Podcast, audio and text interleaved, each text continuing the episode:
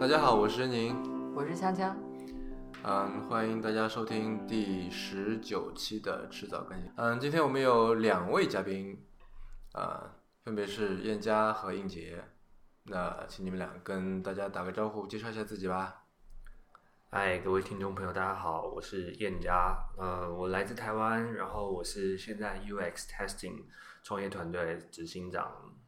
嗨，大家好，我是应杰。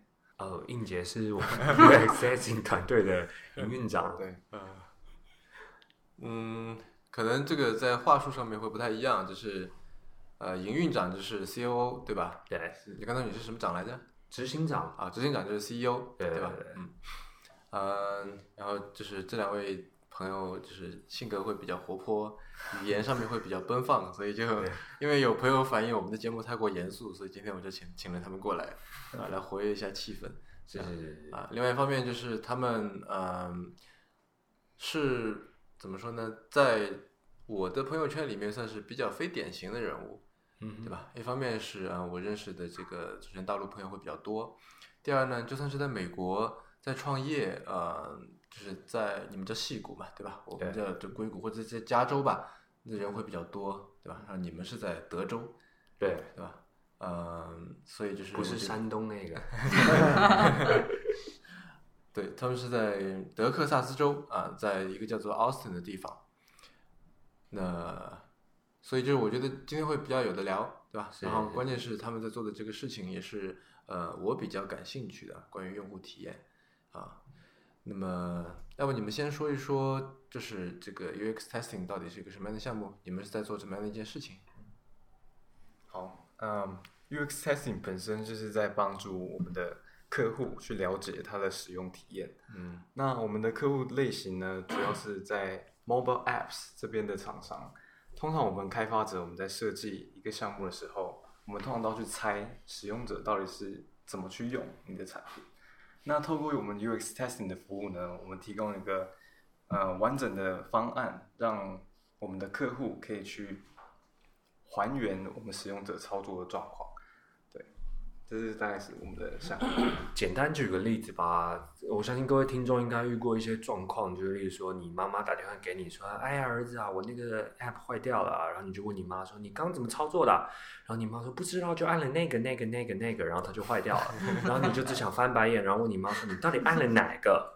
所以呢，我们 UX testing 就是在解决这个问题。我们要到底，我们真的要帮你知道你妈到底按了哪一个东西，然后导致这个 app 坏掉，让你妈的体验觉得不是很好。对，所以我们这样的服务就透过真正客观的数据去帮助你了解你的使用者，然后进而提高你的用户体验。那有能不能用一个例子或者说这个事具体的事件来说明，就是到底是怎么样怎么样来达到这样的一个目标呢？嗯，可以，我们可以举个例子，我们先前帮呃台湾某家做麻将博弈类的 APP 的公司做了使用者的体验。那当时他们告诉我们说，他们的使用者都是五十到六十五岁的爸爸们。那这些爸爸们都会刷他的卡，不管支付宝啊，还是用这些这些银银联卡是吧？我有点忘记这称呼，然后去买点数。那大家也知道说，因为 A P P 的游戏它没有办法长时间的让你等待，所以系统就会设定，比方说十秒钟你没有做决定，那系统就会帮你出张牌。所以它就是个麻将游戏是吧？是麻将游戏。对。那那这时候呢，当呃这家厂商告诉我们说，哎，他的用户很多人买了金币，玩了几场就走了，哦，再也不回来，导致他整个 A P P 的评价跟整个下载量都降低，那就找上了我们。那我们就协助他们进行用户的测试跟呃了解，之后呢，就发现说，哎呀，原来这些爸爸们他们很在乎的是，你要让我有思考的时间啊。怎么逼我十秒钟就要出张牌呢？我花了一百两百人民币买了这些金币，就是一直逼着我打牌，我心情不爽啊。所以我们就录了他的表情，然后也了解他的呃性格跟他的说话的表达内容。我们就发现哇，他骂了脏话，然后皱了眉头，他不开心，他觉得说，哎，怎么十秒就可以帮我出牌？所以这是一个看似不是很重要的点，但实际上。是用户在乎的，因为我付了钱，所以我要我游戏的过程是愉悦的，是顺畅的。所以在这个游戏改版之后呢，它就提供了让它的用户自己决定等待时间要多久。嗯那这样我们之后也发现说，哎，整个呃这个 APP 的这个表现的这个的数值就变好，比方说它的使用者呃所谓的 retention rate，就是它的维持率就变高了，它离开然后不玩的人就减少了。那你是怎么知道他的这个表情、他说的话这些呢？呃，我们的服务会开启你手机上面的前镜头，然后我们会侦测你，呃，我们会录下你在使用 APP 过程中的表情。那这时候，我相信各位听众听到应该觉得很恐怖，没错，所以你应该去买个贴纸，先把你的前镜头贴起来。对，那当我们录完这些表情之后呢，我们会用我们自己的技术去做所谓的 emotion detection，就是情绪的辨识。嗯所以我们可以知道你用到几分几秒的时候，你突然皱了眉头，还是呃，如果听众有女生朋友，你们特别爱翻白眼，其实我们都知道。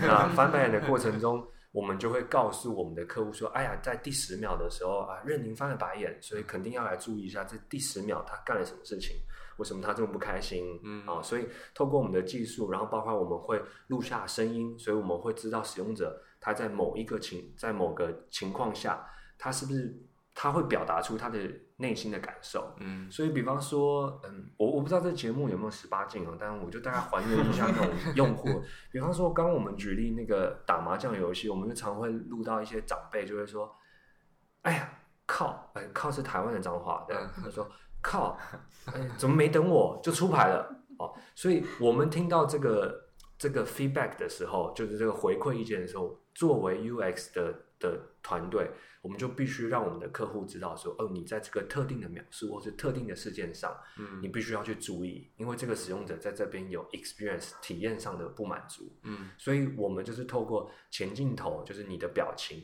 以及你的声音，配合你的操作画面，然后说我们会做这些资料的分析，所以我们的服务会提供包括热点图，比方说我们会知道使用者到底点了哪一些区块，然后它的使用的频率，哦，说比方越点越多次的地方就会呈现红色，那么几乎每点就是呈现透明的颜色。所以这个时候，我们也可以帮助我们的设计团队去了解说，哎，比方我的 APP 在新的版本，我加了一个新的 icon，结果我们找了二十个测试者来，都发现，哎呀，这个 icon 根本没人点过。然后我们还一群团队很开心说，啊，我们加了新 feature，我们使用者一定更爱。就发现没有一个人在用你的新的 feature。嗯所以，我们是一个综合性的一个平台，去协助我们的客户真正了解他的使用客呃使用者的使用体验。嗯对诶，那现在在用你们产品的这个公司的话，客户大多数是怎么样的公司？呃，其实什么类型？什么样的呃，我们的客户主要都还是在美国。嗯对，那我们的客户有分两个类型，一个是比较传统型的大型企业，因为他们有够多的呃这种用户体验的专业的人来做测试。那因为他们旧有的测试方式是耗时又浪费钱，就比较花钱的。那透过我们的平台，它可以有效的降低它的成本。降多少？呃，目前我们客户给我们的数据是降了大概百分之七十八，那么多？时间加他花出的费用。嗯对，综合评比大约是七十八左右。那刚刚讲，除了这个传统大型企业以外，剩下就是所谓的有点像设计顾问公司，嗯因为他们都是帮这些大型企业做用户体验分析的。嗯那他们一样也是很耗成本跟时间，所以用我们的工具，反而让他们可以更快速的做出这个研究的报告，嗯所以他们能赚钱的那个 margin 就变大了。嗯，那可能有的听众不知道，就是这个用户体验测试传统是怎么做的？就为什么会通过你们的方法可以降低那么多呢？对，这空间在哪里？呃，传统的做法，比方说，我今天是游戏公司，那任宁是我的呃玩家，那我必须要，例如说我在上海浦东啊，任宁假设住在乱讲北京好了，那我必须会邀请任宁到上海浦东的办公室里面来。那这个时候呢，我们要先给他车马费嘛，不然他怎么过来呢？走路走不到。嗯对，然后再来是我们的办公室必须要设置一个传统的这种测试的房间。那这个房间呢，其实也是蛮变态的，就是你会被叫进一个房间，然后这个时候房间隔壁有一个半透明的玻璃，嗯，所以当你在操作 APP 的产品的过程中，你的行为都会被隔壁房间的研究员观察中。嗯那同时在这个房间里面，我们必须要设置三个录影机，嗯一个在你的正上方，它会录下你跟 APP 的互动过程，嗯一个会在你的正前方录下你的表情，那一个会放在侧边录下你整个身体的反应，比方你什有什么时候翘了脚啊、跺脚啊、跺脚啊，这些行为都是足以让我们去判断你的主观感受是不是好的。你刚才正上方那个是其实拍手机屏幕是吧？对，啊，对，对。所以呃，这所以在呃在测试完之后呢，这些研究员必须要去做三件事情。第一件事情是五到六个呃呃用户体验设计师，他们必须开始到一个白板前面，把大家刚刚记下的笔记写上白板上，同步大家去认为说，哎，这个过程中几秒钟他操作什么事，是不是有一个问题存在？所以这是很耗时的。嗯，第二个呢，他们必须要派一个行政的人员去把这个 V 这三个摄影机里面的影片抠出来放到电脑上，嗯，然后开始做整理。对，那第三件事就是他们会派另外一个行政的人员，会把他们设计好的问卷拿给这个测试者填。对，所以这整个流程，当然你从前面的车马费，包括这些人员的配置，还有这个传统的这种房间，这个是一个特殊装潢的房间，它不是一个一般的房间，包括那个半透明的玻璃屏幕也是成本。所以他们在整个流程，因为我要把每一个测试者都叫来办公室里面，所以时间是冗长的。那我们的产品是取代掉什么问题呢？我们是让他们可以做远距的测试。嗯，那我们一样透过手机可以把这些数据跟这些资料全部都收集起来。所以今天可以想象，我人在上海浦东，我就可以打个电话给任宁说：“你现在在安静的环境吗？那我等下发一个 app 过去给你，然后麻烦你按照 app 里面的指示完成任务，然后把你心里的感受说出来。嗯所以当完成一个测试之后呢，问卷的系统也会直接做在我们的服务里面。嗯所以这个使用者就是完全跟他到呃呃房间里面来做的事情是一模一样的。嗯，只是我们用 data 的方式自动化，嗯包括这个远距取代掉人工的这个车马费的成本。嗯，所以整体起来，以往传统方式必须要做两到三个月的测试。那我们的客户反映给我们，用我们的服务，大约在三周到四周左右就可以做完一次的流程。结果上呢？结果上差更多，因为他们原本是要用人为来解读这些，呃，然后他刚皱了眉头，他刚怎么要用人为的去做，嗯那他们必须要产生够精美的呃报告给他们的客户。那因为我们是透过系统去得到很多数据，所以我们都是自动化产生这个报表，嗯这个呃 report，所以我们的客户他不需要再做前置的这些资料整理。嗯，对。嗯你们是怎么想到来做这件事情？是由由于之前是在呃，因为我知道你之前是做法律的嘛，对吧？对。那为什么对于这个事情跟法律几乎没有关系啊？嗯，有一点关系，就是你到底可不可以录人家的脸？没有，其实是我在前一份工作的时候，因为我在一家电信公司担任法务，嗯。然后当时认识我的 co-founder，、嗯。他在我们公司是 R&D，是开发部门嗯嗯。的的主管，那所以我们当时就一起有合作蛮多案子。那当时他其实一个很简单的 idea，他就觉得说，哎，呃，其实那个例子跟我刚刚举妈妈的例子很像，就是常常呃产品的人会或是行销的人会反映给开发团队说，哎，客户在 Apple Store 上面给我们一颗星，嗯。评论说不好用，但是不好用三个字，我们并不知道哪里不好用，嗯。还有它不好用是一下子不好用，还是全盘不好用？所以因为每一个团队要得到五颗星是困难的，嗯。因为可能大家会花很多行销成本去冲刺下载量，嗯。希望评价好。对。但是如果我们得到一个一颗星，可能就会开始往下掉。对，所以当时我们没有办法还原这个状况。嗯然后呢，常常有时候 App 坏掉了，那呃产品单位就会跟啊呃跟开发部门说，哎，刚刚使用者用到一半闪退了，嗯然后我们就说，哎，他怎么闪退的？然后产品部门不知道，他就说他闪退了。嗯然后我们这个时候心里就说，他妈的，到底哪里闪退？嗯我们不知道，所以我们就在想，哎，那这个概念其实就跟监视器很像。嗯今天一个杀人杀人事件发生了，我们如果没有监视器，我们根本不知道谁冲进来把我们都杀了。嗯所以其实我们有点当时很简单，我们希望 reproduce 还原这个现场，嗯所以我们就做了这个题目的 idea。就一开始做出来，我们就是一个录影的，我们想还原。后来为什么一开始做还原？那为什么我们现在切到用户体验来的？嗯因为我们后来发现还原最重要不是在帮忙开发者或是技术团队去 debug，debug 我不知道怎么讲，就是去解决一些技术的问题出错。找到问题所对在。，因为现在已经市面上已经非常多的软体工具可以协助你在程式呃程序面上嗯。去找到问题，但是没有一个服务去帮你了解用户体验上的问题。嗯。所以我们当时发现，虽然技术很像，都是一个录影的东西，但是我们发现这个用户体验这个方向才是这几年会越来越火红，然后特别是大家重视的题目。嗯。所以我们才会把我们这个平台的设计、服务的设计越来越导向所谓 user experience，就是用户体验这个面向。嗯，对，嗯。所以你们为什么会去德州呢？是呃，这个故事很有趣，因为去年呃因为喜欢吃扒鸡。我们当时也以为德州会骑马啊、吃薯条啊，就去发现，哎，怎么都没有这些东西。牛仔啊，对，没有吗？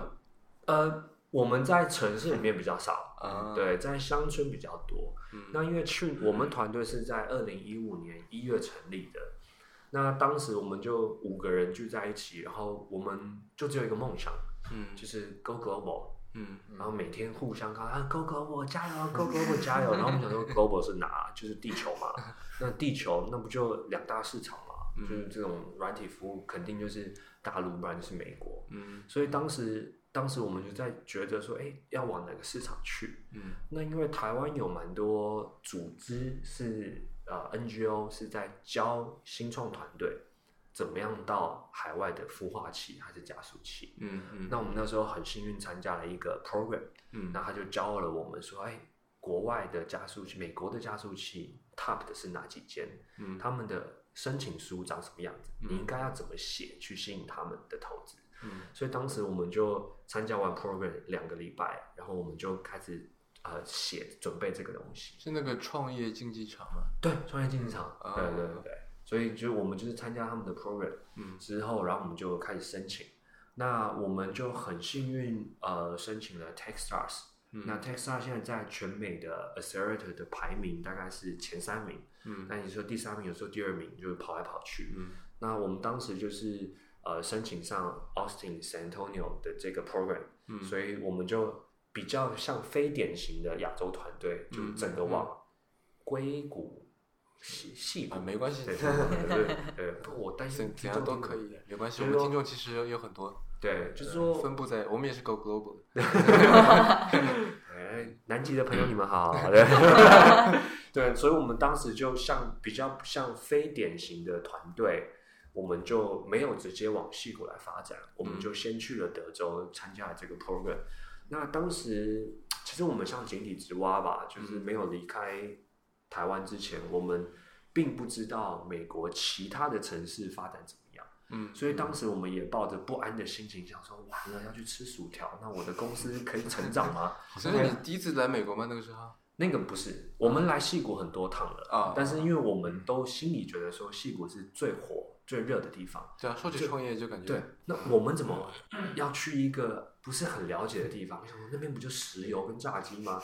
然后当时台湾也很多舆论在讨论我们团队，嗯就说哎呀，完了，这个团队做不起来了，因为要去一个 朋友都说，哎呀，薯条啊，哎呀，戴牛仔帽啊，骑只马回来吧，怎么骑呀、去之前还查了一下地图在哪，里。想说、哎德州是在中部、北部还是哪边，搞不太清楚。嗯然后后来我们就就就飞过去查一下，就后来意外的发现说，原来 Austin 跟 San Antonio 的呃这种新创、这种创业的风潮，并不输戏谷。嗯 Meet Up 这些聚会也是天天都有，非常多，非常火，甚至你在寻找早期的资金都不会比戏谷来的困难。是吗？对，所以我们那个时候很幸运的参加这个 program。当然，因为我们是在亚洲受教育嘛，所以我们那四个月是蛮醍醐灌顶的。嗯就是说，整个做事的方法啊、思考的方法都整个被改变。比如说呢？比如说，我们过去比较依赖，就是比较可能依赖父母吧，或依赖老师，因为学学校教育就是告诉你说，读好书啊，不能做别的事，考不好是妈妈就说，啊，你没用啊，长大养牛啊，你们说长大养牛也很赚钱啊，对 所以我们从小的价值观是很单一的。嗯但是真的到了这个加速器里面来之后，我们想要依赖别人。我们那时候就问了几个 mentor 说：“哎，你们觉得我们的服务去买 Google 的广告好不好啊？”嗯就我们的 mentor 就回我们说：“呃，当然这要翻成中文啊，就是他们就说，哎，操你大爷的，我不是投资你了吗？嗯你怎么不去买买看呢？我怎么知道你的产品买广告有没有用？你要先去试，试了之后我们再来讨论结果。嗯所以我们那时候就一开始还不太适应，想说这个 mentor 人不好，不告诉我该怎么做。就后来我们就发现说，其实不对，他们是都是他们都是有经验的人，但是他们也没做过这个产品，也没做过，也不也。就说他们没有经历过这个产品，跟经历过这样的团队，嗯所以他们希望我们自己去找答案。嗯对，所以在过程中我们就发现说，哎，真的，我们以前好像很习惯，就遇到困难就是等着老师教你，还是等着爸妈来救你。嗯嗯那现在我们就知道说，没有，你就是去试就对了，嗯失败没有什么大不了。所以这是我们明显感受到我们从小的教育跟在美国这个市场最大的差别。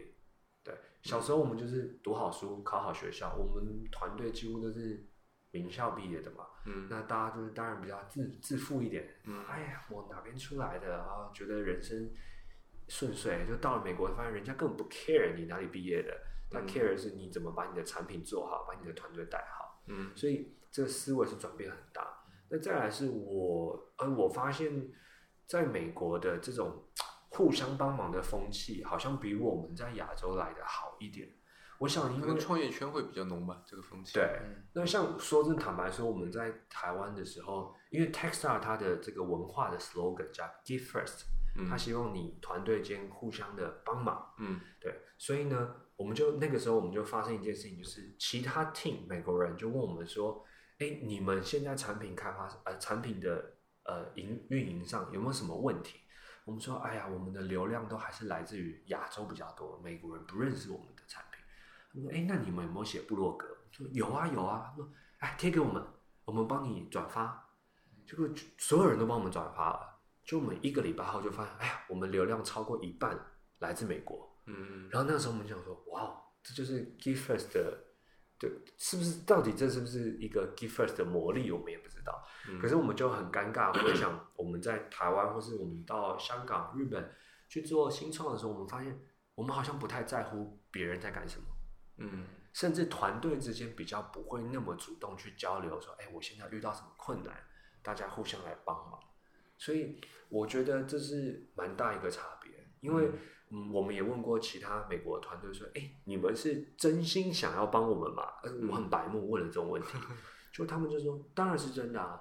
如果你们做你的朋友有四百个，我的朋友有四百个，可是这四百个之中有我们彼此的客户，那我们不是彼此都做得更好？嗯那我们做得更好，我们就可以跟政府说，这个产业需要扶持，这个产业需要资源，我们可以一起对政府发声。嗯嗯可是这一点是真的，我在亚洲的感觉上没有这么明显。我觉得好像相对起来，团队比较封闭一些，比较没有那么敞开心胸彼此去交流。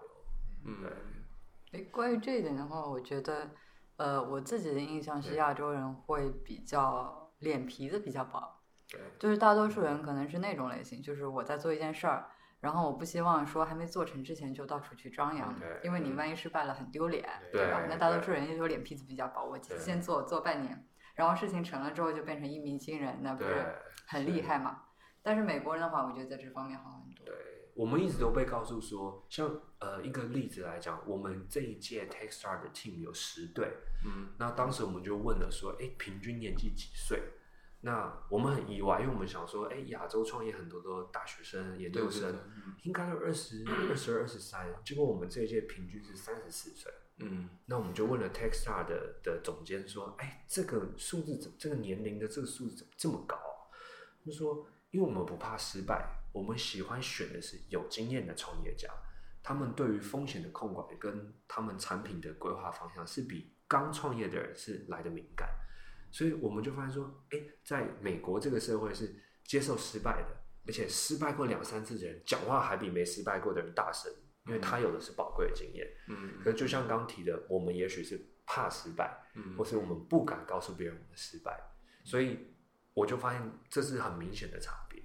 嗯，对，关于但是这一点，我在想，失败无论在哪一个文化里面都不是一件怎么说呢？就特别光彩的事情吧，对吧？对，可就是无论怎么样总是成功会好很多啊，总是成功会比较比方说，我觉得在日本就是一个很典型的失败，是一件比较羞耻的事情。对嗯，但我觉得在美国也就至少不是一件值得到处宣扬的事情。哎，我失败了，对吧？但是他们觉得说就是 it's okay 是吧？对，嗯而且他们会因为这样，下一次创业就说哦，sorry，I'm serial entrepreneur。嗯对，他们在等这个词。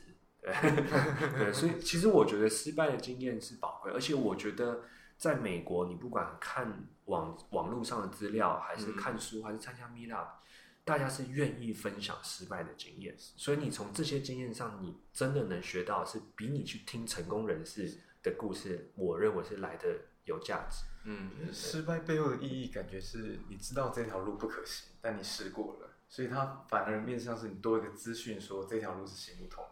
嗯那这样的资讯，你越容易跟别人 share，越不会有人跟你走原同样的路，同样的失败。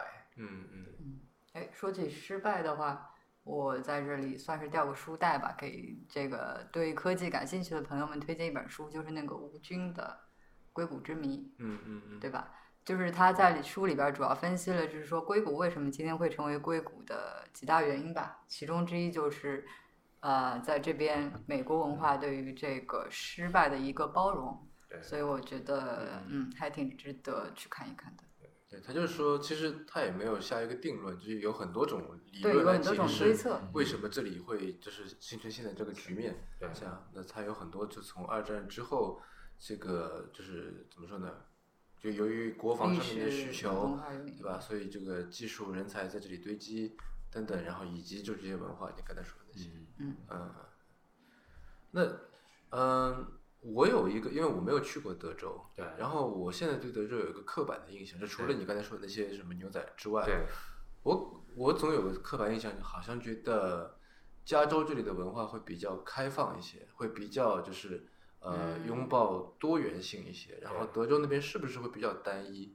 会就是你作为亚洲团队，或者作为就有没有第一是有没有作为一个好像成天是觉得自己是个外来人？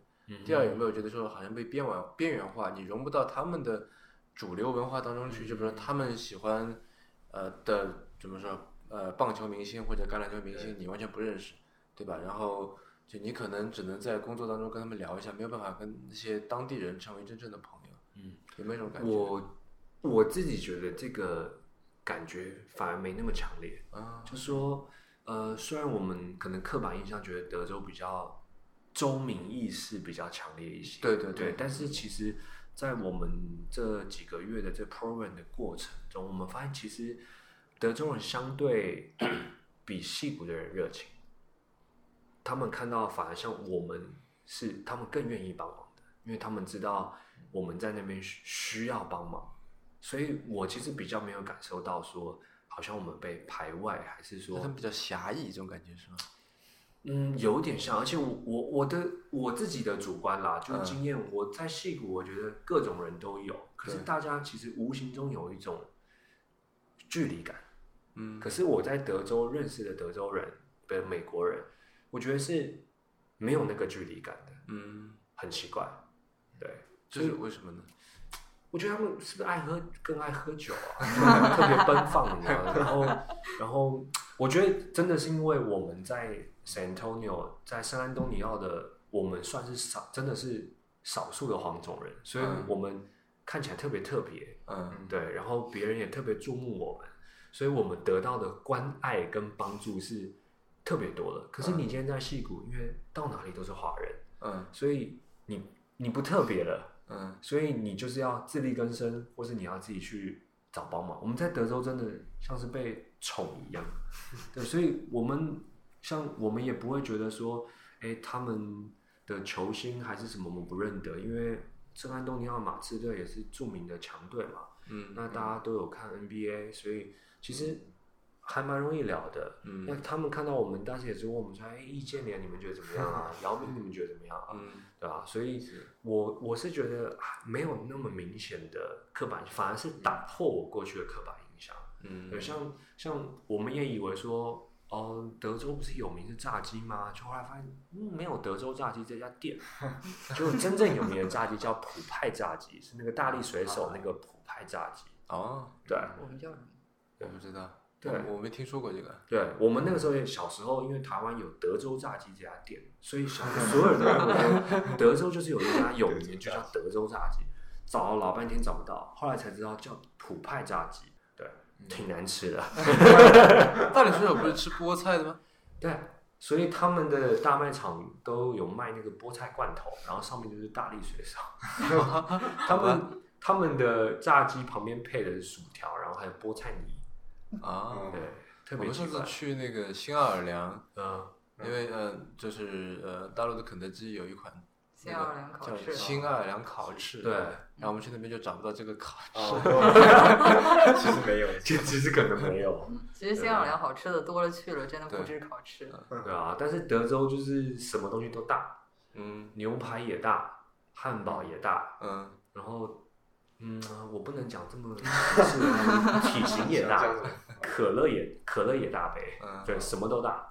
哎，刚才说起 NBA，我想到邓肯刚退役了，嗯，嗯，哦，他们德州人对于运动是完整的，他们不是只是一场游戏，就像是呃，他们其实有给我们马刺队的票，但我个人是骑士队的球迷，嗯但是骑士队对马刺队就是一个势敌的概念，所以我去到我不能跟我的 mentor 讲说我是骑士队，因为我觉得他们会蛮认真的，就是来我们是勇士队球迷，是啊，然后我不好意思。们我们 我们在看 NBA 的过程中，就是呃不知道是谁吧，马刺队某一个球星就是投一个三分没有进，就我们旁边的大妈就 fuck you 啊，又是 然后就生气，我们想说就是一个 game 而已嘛，这是什么？然后在我们旁边大叫，他回答你 This is not a game，对，然后我们去看美式足球也是啊，那个传球传失败，我旁边的大大妈就疯狂骂脏话，吓死了，真的。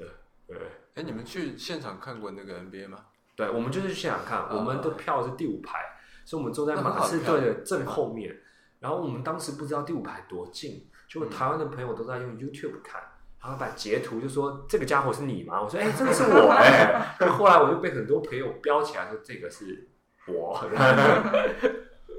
我去看过嗯一场对，NBA，然后我有一种很奇怪的感觉，怎么说？就是你去那里，就似乎我我看到的除了球赛之外，还看到了我该怎么说？看到了美国，我有这种感觉，因为我们是呃那天刚好有事，然后他一般比赛在晚上嘛，对吧？对，嗯差不多七点钟还是多少开始，然后我们到的时候差不多七点半，已经开打了，开打，然后这个我想的是，哎，完蛋，迟到了，对吧？对，后来发现我走到的时候还有门口长长的队，就一般我以前去看别的比赛或者演唱会或者什么，那你一般开场之后基本上就没有人再继续进场，对吧？嗯大家都基本上提前或者准时到了，然后他门一关，他开始，他没有，他是一直都是有人进出，有人进出，这个是个流动的，对，对吧？有人走，有人进，有人走，有人进，然后好像那个比赛也不是特别的重要。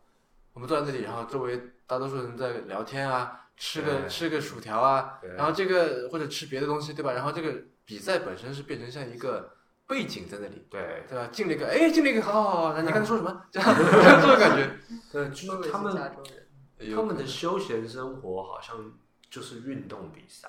嗯对，所以我们我们那个时候，因为我们是被 mentor 送票，他们嗯买机票，所以我们坐在特别前面。就去的时候发现，哎、左前方不是另外一个 mentor 吗？右前方不是另外一个，就所有的人下班好像都没事干，就去往球场冲。嗯对啊因，为原因他们可能都是买机票吧，就是对他来讲，可能这个球场比赛就是他在他家旁边，他随时都可以去，嗯可能就不是像我们这样特地去一次。嗯不过我看到的是另外一个感觉，我发现是他们认真把运动比赛做成像一个节目。因嗯为平常我们在亚洲看转播，我们是看不到中场休息或换场的时候他们在干嘛。嗯。可是我相信你们也有看到，他们就是有嗯。吉祥物出来跳舞啊，然后喷射个 T 恤给你啊，对对然后或是找找观众上来投篮，什么投进汉堡吃一年免费啊，啊对对对谁要啊？对，然后对，就是就是他们的跟观众的互动性很强，甚至那些导演会去带旁边的观众照到两个人就要就要接吻。我们那时候一群七个男生多怕被照到啊，我们不能接吻，还好他都拍情侣，对，所以所以这个是我反而是看到的是，我觉得我们在台湾或是其他地方看到的比赛，好像没有这么认真在把它当成一场秀在做。嗯对，包括我曾经在日本看过甲子园，我也觉得没有那么没有美国这么像一个 show。但是另一个方面来讲，就是呃，比方说，如果你上他那个什么 kiss camera，对吧？对嗯，就是如果然后两个人真的接吻了，现场会是有有喝彩的嘛？对大家会鼓掌的。。对，会。但是就是我会觉得说，如果是在中国，那就感觉怪怪的，对吧？对就就完全不认识的两个人在那边接了个吻，然后你就觉得为什么我要鼓掌呢？对，对啊，所以而且他们也比较大方啦。嗯，对对，所以这这就是文化细微造成的的问题。对，就是说那两个人接吻跟呃，不球员进球一样会得到喝彩，对吧？他同样是就是 part of the game 这种感觉，对对吧？所以我觉得这个可能是这当中文化的差，因为美国它的整个体育行业的这个规模是汽车行业的两倍，对，对啊？所以其实蛮大的。嗯我们后来去看美式足球，哦特别有感觉。嗯，他们那个中场啊，因为都是大学学校对战嘛，中场就两边的那种乐旗队就出来，嗯，哇，看起来五六十个人，然后前面有人在翻转啊，有人在甩旗子啊，有人吹喇叭啊什么的，嗯哇，整个气势磅礴，然后你就会发现，越靠近比赛结束前，你真的会被感染那个气氛。但是我们就一群傻子，根本看不懂，一进去，哎，先 Google 一下规则是什么、啊，看不懂。但是真的那个气氛有被感染到，嗯对，真的蛮棒的。嗯来说回这个用户体验的事情吧。那其实刚才也是用户体验嘛，对吧？嗯、你们觉得是用户就如何来定义用户体验这个事情？因为我之前有跟朋友呃聊过，对吧？然后呃也聊过，比方说 UI 和 UX 到底是什么样的关系？嗯，啊、那你们是怎么看的？就是什么叫用户体验呢？哦，我觉得用户体验呢，就是你真正要去了解使用者内心的感受是什么。嗯当你设计一个产品出来，然后你把它放在使用者的手上，那使用者他内心的感受是什么？可是你又没法衡量这个事情。呃，他会有很多方式去衡量，比如说使用者的 emotion，他在执行一个任务的时候，他的过程是开心的，还是、嗯还是 confused 的？那我认为这件事情是，呃，跟 UI 不一样的是，UI 不会达到这些 emotion 的差异，而它使用整个流程都会有这些差异，所以是，呃，他在做一件事情的任何一个环节、任何一个感受、任何细微的呃情感，都可以去当做 UX 的一部分。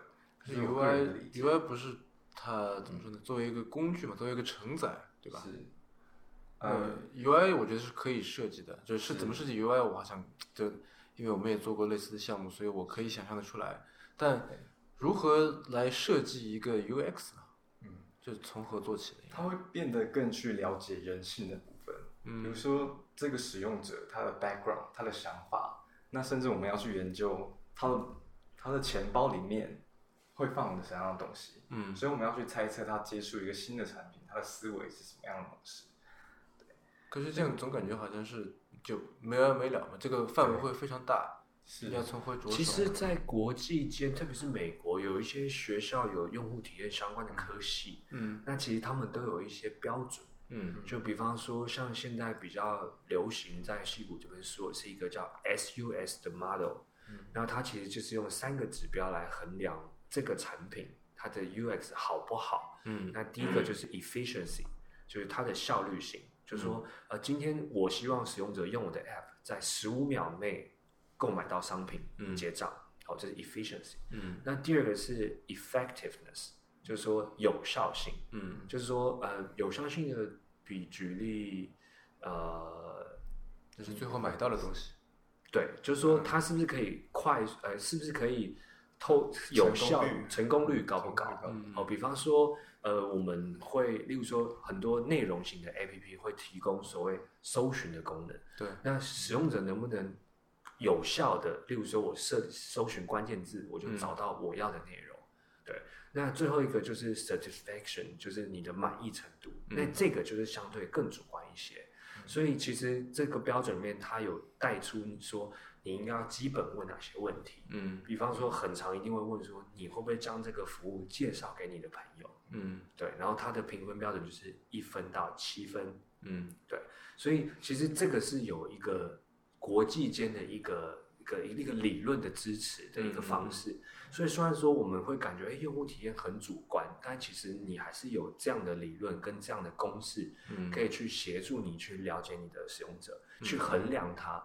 所以像我们的产产品，我们把这些理论的数值都放进来了。所以今天测试者测完一个 App，我们可以从十五到二十个测试里面去归纳出这些分数。嗯。所以你可以很快比较出，例如说我今天有两个版本，那 A 版本跑出来，哎，满意度的分数啊、假设满分十分，我只有七点六，嗯。但第二个版本我却有八点一，嗯。所以这个时候你可以快速的做出决策，说好，那我们先用八点一的版本先上架，嗯。然后我们再持续做测试，再持续看有没有新的新的想法进来，嗯。所以是有这样的理论，这跟学术的支持，嗯去让你客观的数字去帮助你做决策。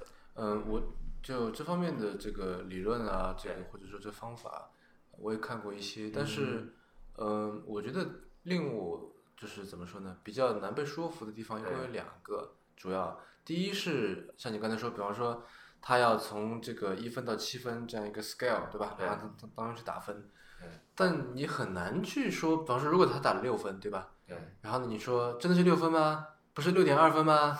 不是六点三分吗？就他会是这这到底对吧？就是可能同样的一个我们碰到一个问题，可能我就打六点二分，你打六分，对吧？这个就这其实很难进行标准化的，虽然看上去是有标准化。然后另外一个问题是，嗯、用户体验它是一个综合性的东西，对，那很有可能我觉得这个用的不舒服，比方说是因为我不喜欢这个颜色，对吧？然后你是因为很舒服，是因为你喜欢这个颜色，你喜欢这个呃设计风格，嗯对吧？所以就是可能有一点呃难用，或者这个按钮比较小啊，或者说反应可能比较慢，你也就觉得也没无无所谓，对吧？这其实是看就看似可以客观的去做，但其实还是非常受主观影响的。对，对吧？那如果是这样子的话，那岂不是说会影响到就是由于这套呃就是号称客观的这个系统所出来的结果嘛？嗯，它号称是客观，其实说很受主观影响，对所以就是未必结果是客观的，对吧？那这样的话，就是不是这个结果到底是有没有参考价值，有多少参考价值是很难讲的。对，嗯，我我觉得呃，就我们的经验上，因为我们的客户都是用人跟人直接的访谈，嗯所以在你可以控制的因素是更少的，嗯因为嗯你能得到的资讯是更少的。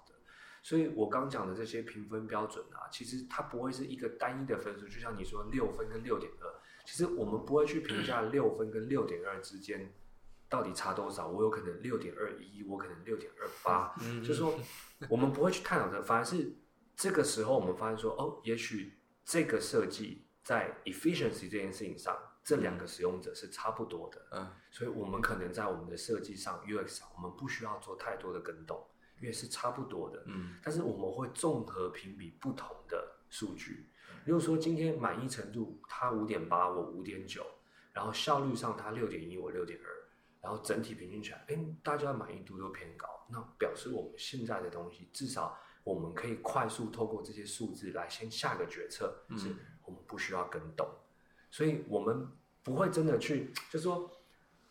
主观当然很难用客观数字去衡量它，对但是我们不可能看单一的客观数据来决定这个主观，嗯我们会是用大量的客观数据嗯来协助我们主观做下这个决策。嗯嗯所以我们的客户给我们的反应都是，我们也会问他说：“哎，这个分数对你有没有帮助？”他们说有，嗯因为他们必须要有一个客观的数字，让他的主管或是让他的团队一起来做决策。嗯所以今天大家如果都是说，哎，我感觉这个使用者好像用的不是很开心，我感觉那个应该是绿色，那最后大家就是感觉来看谁大声嘛，最后就说我是老板，你闭嘴。嗯对，所以我们的服务为什么我们的客户很多跟我说太好了，你们就是证据，我让我的老板看，你看吧，A 版本比较丑，老板还想选 A，这个分数就是不好看。那 B 版本虽然老板觉得丑，可是 B 版本使用者在这些数据上，它是呈现的比 A 版本好。那如果你今天是够聪明的人，你还会再去选 A 吗？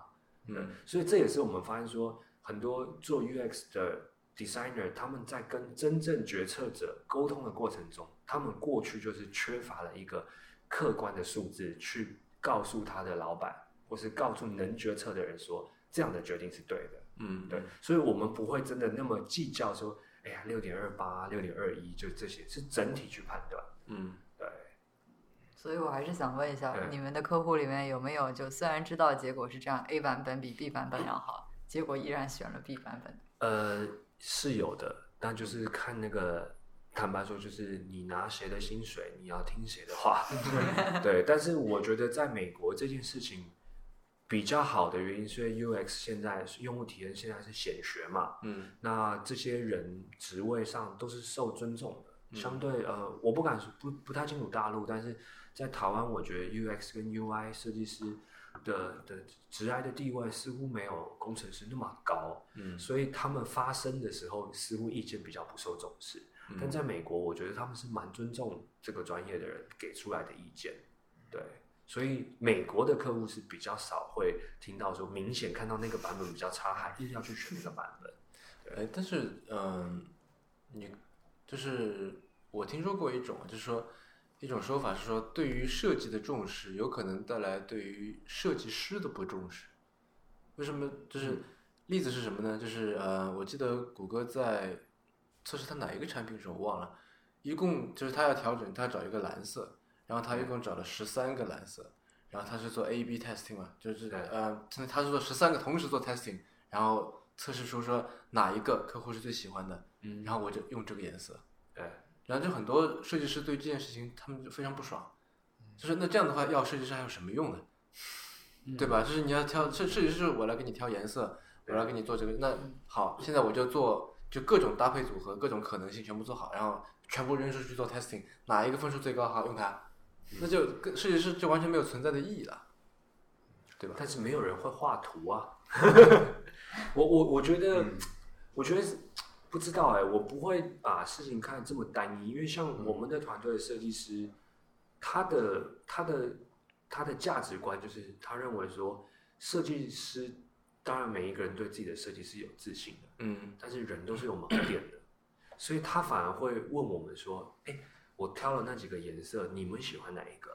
他说：“哎、你们去问问客户他喜欢哪一个。”所以我觉得好像也蛮因人而异的，就是并不是那么直观，觉得说：“哎，我们重视设计法，让设计师专业不存在。像我们的设计师就是他反而希望多一点，因为他曾经告诉我们说，如果你的设计是为了你自己，你是艺术家，你不是设计师。嗯嗯商业设计师，你就是要设计出大众接受的一个设计的理念跟设计的样式。嗯，所以他是喜欢我们帮他收集客户的的的意见，然后再来做决策。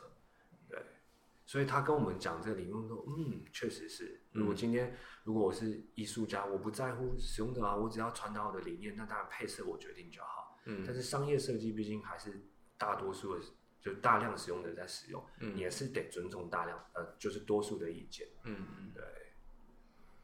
那你们现在是主要是在做手机 app 是吧？移就对是移动端的这个。对，那我们现在在手机 App 端，除了原生的 App，、嗯就说这是做出来的 App 以外，我们 native 现 app 是吧？对，我们现在也可以做 prototype 的测试。嗯因为其实你一个产品出来，先有一个 idea，到 prototype，再到设计，再到开发，再到上架，嗯这整个流程大概都要花两到三个月。对，所以我们发现说，哎，你当你 app 做出来上架前，你才要做测试。如果你发现呃你的用户体验并不好，那你前面花了两三个月几乎都是白费的。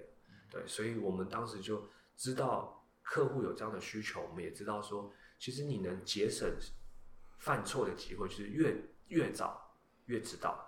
所以我们现在产品也全面支援 prototype。像我们知道说，在大陆可能 prototype 就是用陌刀吧，嗯陌刀，或者说 Envision 就是美国的公司，那这一类的 prototype 的工具，我们都有全面的资源。嗯所以只要有一个 idea，你画了一个 prototype，你就可以很轻易在我们的平台上去找测试者去做测试。嗯嗯。对，那我想说的是，呃，如果他找到有一个，因为你们现在是做一些记录嘛，对吧？对，就是比方说他在按这个按钮的时候，他呃就是怎么说，表现比较迷茫，对，皱眉或者怎么样，对吧？但是你怎么去呃定义到底是什么问题呢？对，就你是记录一个现象，对吧？其实我们跟客户的互动过程中，我们发现其实他们最困难的是，他们要收到很多有用的资料。嗯所以呢，其实我们的平台，坦白说，我们不是一个在告诉你你应该怎么改比较好，我们是在帮你找出问题。嗯所以为什么我们的客户原则上都是自己的 team 里面有一个 UX 的人，嗯他是懂这个专业领域的，嗯所以他可以快速从我们的平台的资料分析出来的结果，他很快可以去找到问题，去定义问题，进而去修改。嗯所以我们比较像是帮你找到问题，嗯然后帮你做一些问题的分类。嗯但是怎么定义问题，这个还是由我们客户。今天你做了一个呃新闻的 APP，嗯你一定比我了解。我们不是一个客观第三方说，哎，我又懂电子商务，我又懂什么，嗯你最了解你的产品。对，我们是把客户的反应跟客户这些客观资料全部整理分析给你，嗯。让你更快速去找出问题。嗯，但是他要怎么找呢？就是我他按这个按钮的时候，可很多人都皱眉了，对，然后他去问他们吗，就是说你为什么要皱眉？这里有什因为？呃，就是我们刚刚讲的，就是说我们会前面有任务的设定，对到这些人去操作，到最后的问卷，嗯所以他们可以从这些数据里面去定义说，哎，这个按钮可能有问题。嗯那因为我们我们其实，在测试的过程中，我们会教育我们的客户，必须要教育测试者做一个行为叫 think aloud，、嗯把你心里想什么说出来。嗯所以其实我们的资料，我们是可以知道使用者在做这件事情。比方这个按钮，他说客户都会，就是测试者都会觉得说，这个按钮的颜色我看不懂，嗯或是这个 icon 我不太明确它是什么功能，但是我点点看好了。嗯嗯所以我们是整个去综合评比，嗯所以我们其实都可以知道用户为什么在这个地方他皱了眉，或是他发生什么问题。所以这是也是一个必须要测试者很配合的，嗯就是他要把他主观心理感受。所以如果我们常常会遇到一些是不爱说话的测试者，嗯他觉得自言自语挺白痴的，对，所以这个时候就会造成我们客户的 loading，他必须要再去问他，嗯说，哎，你刚刚操作过程中，在那一秒，你的感觉是什么？为什么你突然不会用？嗯但其实，在我们自己这样侧边在看这些影片的过程中，其实很轻易你看得出问题。嗯所以说，真的像像比方举个例子，我们之前一个客户是做电影的 app，嗯那他是要先搜寻你喜欢的明星，嗯再去找到他演的电影。嗯那当时我们就发现说，哎，这个 app 的的作者就跟我们说，他很多测试者都找不到电影的列表在哪里。嗯。所以我们后来就帮他做了测试，就发现说，他一开始要先输入影星的名字，比方说我输入里奥纳多·迪卡皮欧，嗯。对，那里奥纳多在台湾我们都叫里奥纳多皮卡丘，嗯。对，因为曾经呃这题外话，因为台湾有一个主播有一次在电视上说。哎呀，这一届那个奥斯卡提名有里奥纳多皮卡丘，对，所以我们后来就这样叫他。所以你输入完一个影星的名字之后呢，他必须要呃使用者在影星的脸上往左滑动，嗯右侧才会跑出他的电影列表。嗯对，可是当这个时候，我们就发现使用者根本就找不到。嗯然后我们透过我们资料分析，我们看使用者的手势都是垂直的，嗯不是水平的。对，所以这就是一个问题，就是说找找不到。所以我们当时就是发现说，哎，手势大量的使用者都不对，嗯然后他们在意见的回馈上也说，怎么找不到啊？是不是坏掉了？嗯所以我们就知道说这一页的设计是有问题的，嗯而且那个其实你不用问他，你一看就知道，因为我们有热点图的分析，我们知道它滑动是水平、垂直还是斜线的，嗯所以这些综就是我刚刚讲综合这些资料的你很清楚知道他在哪里犹豫了，他的手势对不对，他的体验对不对，所以我们比较少遇到客户是做完整个测试还要再去问测试者说，哎，你刚刚那个行为是为什么？嗯其实连我们旁观人一看，我们就知道，哎呀，这里是问题。对，嗯，那其实我们在给每一个嘉宾来的时候，都会有两个例行的问题啊。那先问第一个好了，就是你觉得五年以后的你会是一个什么状态，做着什么样的事情？然后这整一个大环境会是什么样的？好，我自己个人创造这个项目，我觉得我最在意的就是团队整个气氛跟文化。嗯那因为台湾是一个 IC 产业跟硬体非常强的一个国家，但是它非常没有被重视到的是它软体的层面。嗯就是我们很多年轻的团队，他们做软体，但却不被重视，所以这是我一个初衷，就是呃，我想做一个软体，但是它是 world class 等级，它可以在大市场上，嗯、被大众所知道。那有了这个东西之后，我希望我五年后会在台湾有一个地方是软体园区，那它的氛围会很像，它靠山很近，它靠海边也很近，所以我的员工或者我的伙伴，他只要想冲浪，他随时都可以去。嗯所以这样的一个氛围，我相信他不一不一定要在都市里面嗯有一个这样的办公室，而是在靠海边或是在一个环境非常棒的一个地方生生活，然后会比较贴近大自然嗯这样的状态。可是现在不是有一个趋势是，就是呃呃编程平民化嘛？平民化，对啊，就是人人有公链，人人来编程这种感觉，对吧？就好像以后似乎编程不会是一个，就可能慢慢的变成一件不那么专业化的事情，对吧？当然，你一个一些最基本的需求，你可以自己来解决掉。是，因为编程是一个基本技能没错，嗯但重点是你可以做出什么东西来。嗯就像是一支笔，它是一个很基本的工具，可是嗯你可以画出什么来，嗯就是确实不一样。的。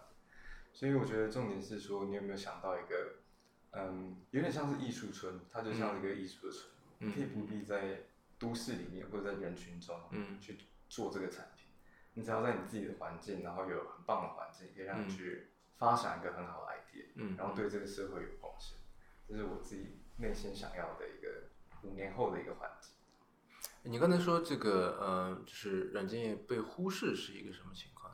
嗯，忽视的意思是说，在我们台湾的嗯企业大大多数是做硬体的，嗯，所以软制造体业对吧？对制造业、嗯比较少像 Facebook、像 Google 嗯这样成功的一个大企业。嗯。那没有这样一个大企业，它整个思维它会比较偏向硬体产业，嗯嗯。所以它对于软体的工程开发的工程都是比较稍微忽略的。嗯。所以这是我想要在台湾成立一个，嗯、非常有，嗯、创造性、非常有，呃，前瞻性的一个公司，然后达到以前软体公司没有达到的地方。对，所以未来对新一代年轻人，他会有一个标杆，他会嗯。认为说，哦，原来在台湾做软体也可以这样，也可以做出一个 world class 等级的产品。嗯那就是这是我自己个人的理想。嗯嗯嗯嗯，我记得好像在还在九十年上世纪上世纪九十年代初左右的时间，呃，一度游戏也比较发达，对吧？是，就是嗯就是还在怎么 PC 刚刚兴起的时候，哦，对吧？仙剑奇侠传》对啊，对啊，对啊。那时候我还买过正版的，是啊，呃，我记得有多少张那个三点五英寸软盘，反正很多张。对嗯，十二张对吧？虚元件，对 装的时候就发进去发出来，拔出去对发出来，这样。对对。对对。然后第六张搞丢就哭了，没没办法再安装了。嗯，所以你打哭了吗？没有，好吧，嗯，那我打过好多遍。后来我还用那个 DOSBox 在我记得什么 Windows Vista 上面装用那个模拟器，还在玩过一遍，这样现在还有出手机版，手机就可以玩了。是吗？对啊，就是《仙剑奇侠传》一模一样的，就在手机里面就可以玩。就是那个 DOS 那个一个像素的，对，啊长一。样。对，那你呢？有什么想法吗？嗯，五年后哦，我觉得我应该还是会跟现在是一样的人，或者一样的人是指说，我天生个性比较鸡婆些吧，就是我喜欢帮助别人。嗯对，所以其实我在 team 里面就比较像爸爸吧，就是把大家照顾好啊，肚子照顾好啊，吃得饱啊，然后洗完衣服帮他们折衣服啊，然后看他们心情好不好啊，这这是真的，我昨天晚上在折衣服，对，就说，我觉得创业这一两年让我最大的体会就是，绝对现在不是个人英雄主义的时代。嗯对，所以呃，我还是希望这家公司可以一直做得很好，然后现在这些伙伴每一个人都发挥得很好。对，那至于说你说五年后世界会变怎么样，我我其实预想不到哎、因为我我本来不是一个特别去想未来的人，但是我只知道我会变一个更啰嗦的老头，因为我现在就已经很啰嗦了，所以可能现在他们都在翻白眼，五年后就是。这个人都没长进，对，大概就是这样。然后，然后至于说，其实 David 刚刚讲的这个理念，其实我们已经讨论过很多次了，就是，嗯，就是我们真的觉得台湾真的还没有一个很成功的案例，就说即便有一些呃 startup 在美国做的不错，可是大家会发现说，哎，这些 founder 这些创办人都是美国长大，嗯。或是说他大学、高中就来受美国教育，所以他不是一个真正从东方到西方来，然后把这个 startup 做好。嗯所以我们一直很努力，希望去做到这件事情。嗯嗯对，那我自己更认为说，真的五年后，我觉得我跟 David 会做更多的是在教育后辈。对，因为我觉得这些经验跟，就说教育不是说逼他们要变成是我们，嗯而是我们宝贵的经验怎么样真正传承给后面的人。嗯。其实我们现在看到我们的其他伙伴都非常年轻，他们学习能力跟资讯的掌握其实都已经远超过我们。嗯。但是有一些经验上明显还是不足的，所以我们还是会希望哦，这这几年的创业经验能带带着他们，嗯。让他们发挥的更好，放的位置，嗯。甚至是我们就发现，更重要的是我们要比他们更了解他们自己，嗯。因为我发现，呃，其实我们之前也问过很多 mentor 说，哎，那个你觉得做 mentor 最重要的事情是什么？他说，重要的是我让你认识你自己。嗯，你才找我，你才会找到你人生上最好的位置。听上去有点悬。是是有一点，就是你怎么会不了解你自己？但是真的，就有的时候，像我们在看我们的伙伴，我们都知道他们的个性，嗯喜欢做什么事，什么事情不喜欢。当然，那我们当然尽量是都给他做喜欢的事，嗯对，因为那是他发挥最好。对，所以说每一个人，因为现在迷惘的人很多，嗯因为比方说，我刚刚提到，就是台湾的教育，因为都是一直都是文凭式的嘛，大家就是一味的就是读书、读书、读书、读书，到了大学毕业，当了兵回来，问说，哎，你要干嘛？哎，不知道，去外面做个工，然后人生就就就这样过了半载。那其实我们就发现，很多人是过得不开心的，嗯内心是不丰富的。对，所以我们现在看到这些年轻人非常有兴趣创业，但我们我们的责任就是什么？就是教习他们一些热情，嗯让他们面对现实，就是真正用 business 的态度来看创业，而不是一窝蜂，就是说，哎呀，我当 CEO 很酷，哎，你看这是我的 T 恤，哎，这是我的贴纸，麻烦贴在你的 Mac 上面，就是这些东西都是不重要的，对，所以我们就是也一直希望说，因为我们觉得我们现在成就跟火候还不够，嗯所以我们希望再做个两三年，我们把这家公司做到一定的成绩，然后我们真正把这些故事跟经验传承给后面。所以现在我们都比较少公开接受访问，所以那个听众朋友今天有幸啦，那的确是很有幸啊。那你刚才说到，让我想到一个我之前看到的一个纪录片，我忘了是哪个哪个频道出的，它里面提到一个现象，就他采访了很多台湾的呃旅游业者，对，然后呢，他就说到，就是台湾的旅游业者之前是以就是呃比较讲人情味，对吧？比较温暖等等这方面，就这样的一个呃，无论是它是只是一个 branding，还是说它就是现实，呃也好，对吧？呃，是以这么一个面貌出现的。但是如果你把这个旅游或者你把这个做民宿等等，就作为一个生意的话，你要有生意生意人应有的那份精明，对吧？然后这两者其实是有点冲突的。对，那你是怎么来看这件事情？就是在创业当中，这个所谓人情味，嗯、有台湾的特色，跟说那你做生意就要精明，嗯，对吧？你就是就是要把账算得清清楚楚，一分钱都不能少，对吧？这你怎么看？学习笑着收钱吧。没有啊，我我我觉得人情味这件事情确实是台湾社会很大的优点。嗯就是说那个人圈不是说我一味的一直帮你，一直帮你，而是像我们到国外来工作，真的特别明显。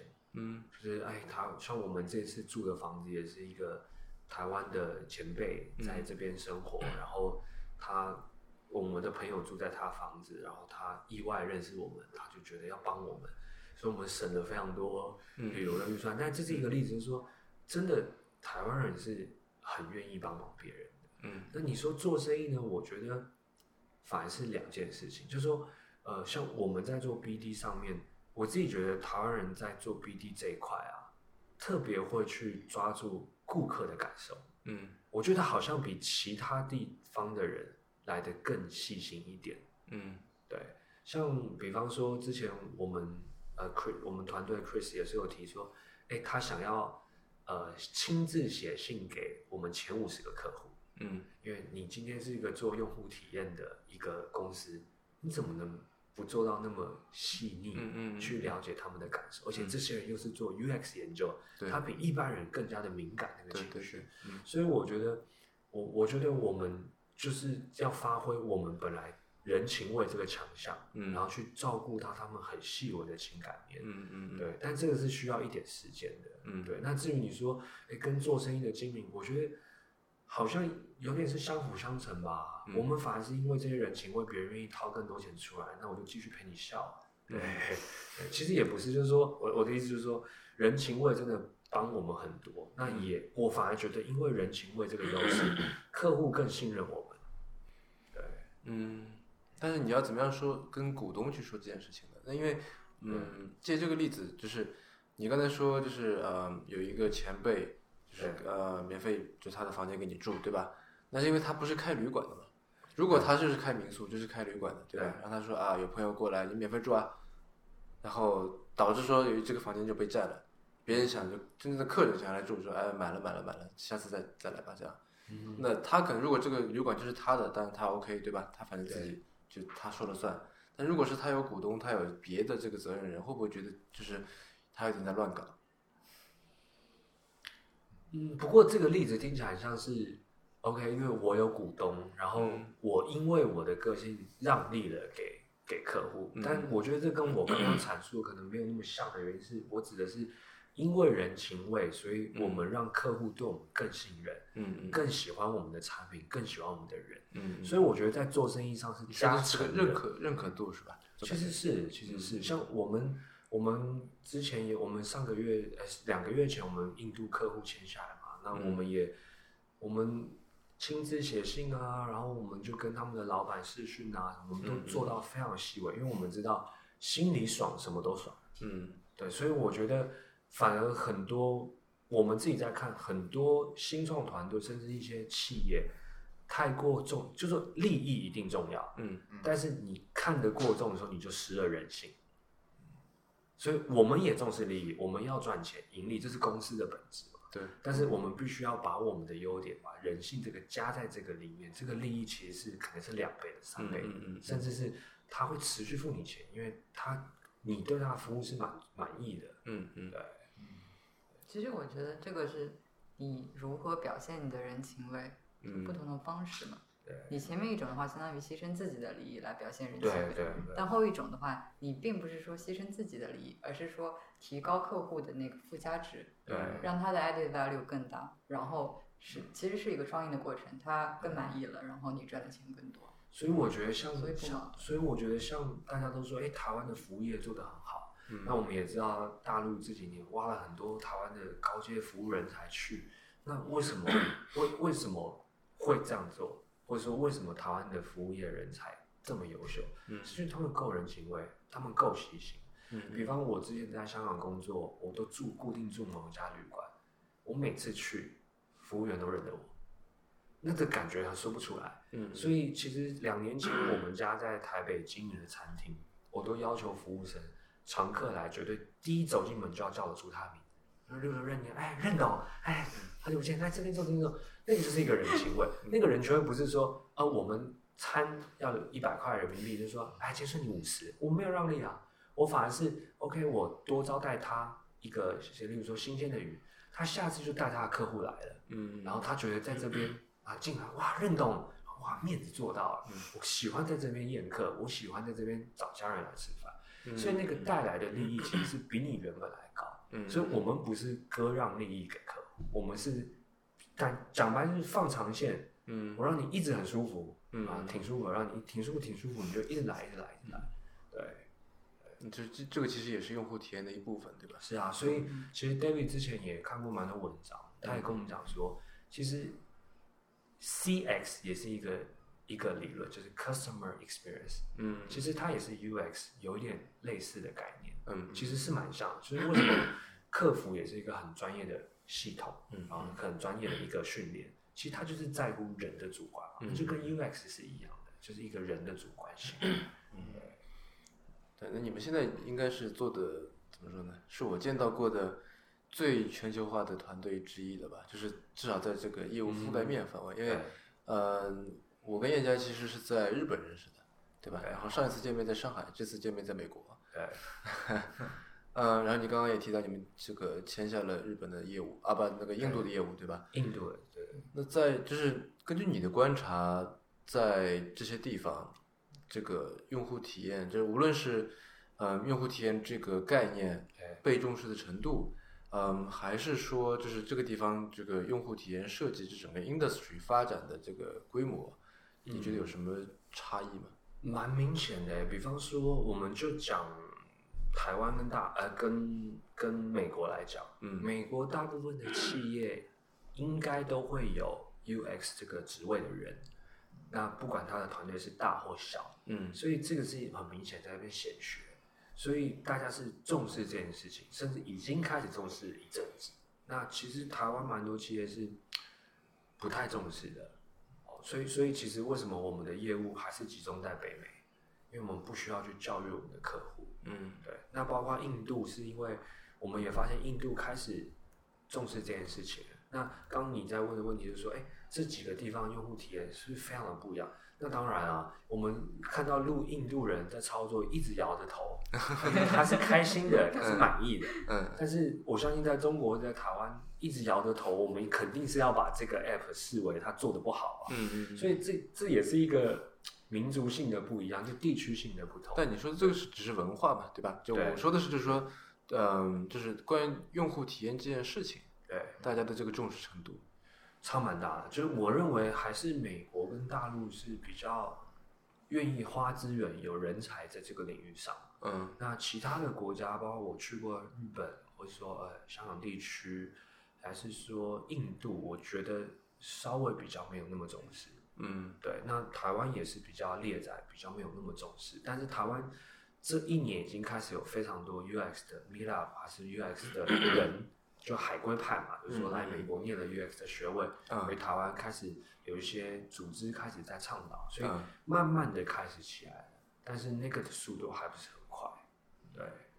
你觉得是因为呃竞争比较激烈嘛，所以大家都开始在在抠一些细节，就是因为大家同质化，然后就叫做就是怎么说呢，去精益求精的去做一些更好的一些打磨。嗯，我我我自己在看这件事，是因为现在的企业很多都全球化，嗯那全球化，你不可能，例如说我们台湾的企业，我们跨到美国来做，跨到欧洲去做，但是我们竞争不了其他的公司，嗯那这肯定就是民族性跟文化，这些也是用户体验的一环嘛。嗯就说就是因为你不了解，所以你必须做。嗯所以这几年我是明显感觉到台湾的网络业有一些已经做了三四年甚至三五年很好的公司开始重视了，因为台湾市场小，所以他必须要跨出去竞争，去做更大的盈利行为。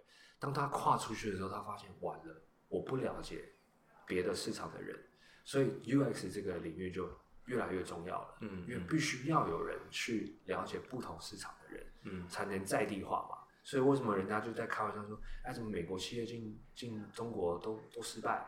然后就有人说啊，你看美国都在讲 UX 啊，不懂中国、说不定是啊，因为我们也有一些企业是呃是客户是美国人，他们到大陆做，他们他们本来在美国就没有在比较没有在重视用户体验，嗯那更别讲他今天去开个公司到了大陆去，他也不重视啊，那他不重视，那肯定的嘛，大陆人跟美国人使用习惯一定不一样，对，对啊。好，那要不我们聊一聊下一个保留的话题，One more thing。嗯，所谓 one more thing 就是跟乔布斯山寨来的一个概念了。就昨天上上期跟这个老光也聊过，呃，就是请你们各自推荐一个 app 或者一个硬件或者一本书或者一个值得关注的人或者一件值得关注的事情。总之就是它是一个你们觉得值得拿出来讲的一个 thing，这样。我我想推荐一本书，啊，是我近期看的，那我不太确定翻译是不是一样，在台湾叫《被讨厌的勇气》。对，那这本书是应该是弗洛伊德的理论嘛？嗯啊，不是不是，是另外一个。阿什么的。阿阿阿德勒嘛，阿德勒。阿德勒，心理学家他的理论。那这本书是日本人有改写的。嗯。那他大概书的内容就是讲说，呃，人为什么会痛苦？嗯。其实人会痛苦，并不是因为，呃，其就是他认为都不是什么原因，其实原因是因为人际关系，就是太多人的价值观是形塑是来自于别人，所以你要活在别人价值观里面，你是活得特别痛苦。什么叫形塑？就说你的价值观的形成啊啊，是来自于别人，就例如说，我们价值观一定是大大多数来自于爸妈嘛，嗯所以可能考大学的时候，爸妈说：“那你去你去念写程序有关的，你去念生物有关的。”嗯所以，当我们的决定不是自己的决定的时候，嗯你就会活得特别痛苦。所以，他最怕被讨厌的勇气的意思是，他在告诉你说，你要真正问你自己喜欢什么，你想做什么。嗯而这个意见不是叫你求神问卜，不是像现在很流行就是塔罗牌告诉我人生在哪，谁知道你的人生？要抽到皇冠说啊，我明年发了，这这这这些都不是不是一个有效的方法，嗯所以他就是在告诉你说，你要真的问你自己，你不要怕你的决定或你的价值观被别人讨厌，因为你是你，不是别人来形塑你的。对，所以我再多分享一个例子是，我有一个朋友在台湾，他是他是塔罗牌的占卜师，嗯哇，月收入很高呀！你每天都在星巴克 占卜，就是每天都喝免费。我说你怎么那么厉害？说我的客人都是回头客，就是来一次就会再来。嗯我说你怎么判断这个人是回头客？他说我专找那些不知道人生方向的人。所以呢，当我跟他讲说你明年有一点困难，工作上有一点问题，但是下半年就很顺遂，嗯我讲这种中庸的话，他就觉得我挺准的，他就会再回来找我。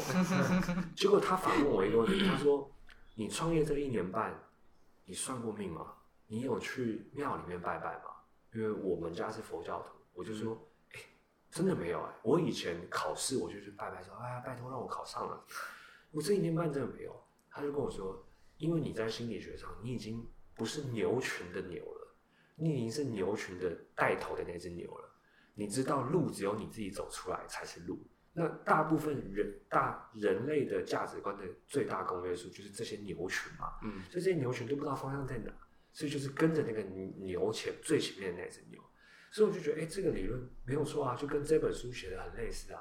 创了业之后，公司是自己的。以前你在企业，老子不想做，干我辞，呃，不能骂干，老子就辞职了嘛。嗯那或者说我不想做，别的部门来烦我，就说、啊、最近法务很忙，没空做，你可以把责任推掉。但你创了业之后，你发现伙伴是自己的，伙伴在那边难过，或是伙伴现在在睡觉，你去关心他一下，是不是很累？对吧？那那就是什么事情都是你自己的，你没有闪躲的可能。嗯所以那个可能性是真的是你自己创造出来的，嗯并不是你今天在讲说，好希望公司明年加薪，那为什么不靠自己赚，明年帮大家都加薪？嗯所以我觉得那本书改变我蛮多，就是我以前是一个很在乎别人怎么看我的人，嗯所以我的 Facebook 啊，还是说，诶、公众的形象，我尽量做到就是活泼好笑啊，然后别人觉得我充满活力。但我现在回头看四五年前我的 Facebook，我觉得这个人怎么那么讨厌啊？我以前年轻的时候会那种流水账，早上起来好累哦，去了麦当劳吃早餐，走在路上靠，有一个人乱开车，差点撞到我，就这种琐碎我都想。就五年后的我看说这谁啊，超啰嗦的人生没有方向，整天流水账，然后记一大堆不重要的事情。嗯现在我完全不会这样，所以很有趣啊。那时候我就说这本书改变我蛮多。然后嗯你真的创业之后，你就会发现你根本没有时间烦恼那些琐碎的事情，嗯因为每一个月五号又到了，就说啊，操你大爷又要发钱了，对，就说哇这个月赚不够多啊，这些人啊又要拿我的薪水，就是说因为现实的问题多了。嗯你的思考，包括我们的情绪管理也都变好。嗯以前年轻力盛嘛，不开心就摆臭脸啊，嗯骂主管啊，我不干了，辞职啊。啊，现在就是啊，就是员工或是伙伴想睡觉，累了睡一下吧，对，没关系没关系，休息休息。无聊，走，老板明天开车，我们就去冲浪。我们冲浪就是他们觉得无聊，我们就平日 就开车去呃北海呃台湾的东北宜兰，我们就去那边冲浪，冲冲上来 coding，coding 完再下去冲一冲，对嘛？所以就是人生是自己的，自己决定，然后自己选择，不用怕别人。我当时要创业的时候，我父母也反对。做律师这么赚钱，地位又高，现在创业干嘛？他都没有钱什么的。直到我们真的到了美国，呃，被加出去投资什么，我爸才发现说：“哎呀，玩真的。”嗯他说：“哇，这个儿子不简单，玩真的。”后来我就跟我爸，我当然不礼貌了，我就说我的人生是我的，嗯但因为父母希望你过得好，所以父母一直想要帮你。嗯可其实有的时候放手让我们自己选择，嗯才是好事。嗯嗯所以我不是说我不 care 别人的看法，是说我发现我不用因为别人对我有负面的意见去影响我。嗯嗯对，好励志的故事。嗯其实更感动的是我在 Techstar demo day，呃，要上台五分钟，然后那五分钟我练了一个月，嗯，因为我要调口音，要背稿，就去那个做 pitch 对吧？对，做 pitch 五分钟，可是我足足练了一个月，然后每天八个到十个小时，一直讲一直讲，找不同美国人来听，他们听不听得懂我的口音，然后下台的时候我忍不住，这个故事听众朋友不要外流，对，我下台的时候我就哭了，嗯压力太大，在加速器那三四个月，大家压力都大，嗯然后我知道这个五分钟会成就我们接下来在美国的名声。嗯所以一结束之后没有忘词，全台全场都听得懂我在讲什么英文。嗯。下台看到 Texas 人我就哭了，嗯。然后哭了。其实最大的原因是我父亲在台湾看 live，、嗯。看网络直播，对，然后他传简讯跟我说 I'm proud of you，嗯。就表示说我这一年半他一开始反对我创业，到我们前半年父子几乎不讲话，嗯。关系冰冻。嗯。到那个时候，我就发现很感动嘛，毕竟是家人嘛，那个情绪就特别上来。嗯嗯。然后这没办法，看到其我还跟他们其他人说，你们先顾着外面摊位，我厕所哭一下再出去啊。然后就看到他们的时候，他们有的也犯泪，因为那是几个月大家一起打拼什么的。嗯然后对啊，就是想起那段故事，我现在还是有点感性那种，就特别、嗯那种感觉特别明显。嗯有眼泪擦一下。啊 那英杰呢？哦，我自己最近想推荐一本书，这本书叫做《Reinventing Organization》。嗯那他是一个在麦肯锡工作十几年的一个叫 Frederick 的一个人的著作。嗯那这个人很有趣，就是他在研究企业为什么这么多人没有 engagement，没有参与感。嗯所以以他的研究，他发现七成的员工在做自己的分内做的事情都没有这个参与感。嗯那只有三十 percent 有 decision maker 这些人有自己的参与感，所以他就研究从以前的企业到现在的企业，甚至是新创企业到底有什么不一样，那导致说为什么会有这么多人没有参与感。然后这本书是在二零一四年的时候出版，那时候我就看过一次。然后他因为他分了很多种阶段，各种呃 organization 的演进的方式。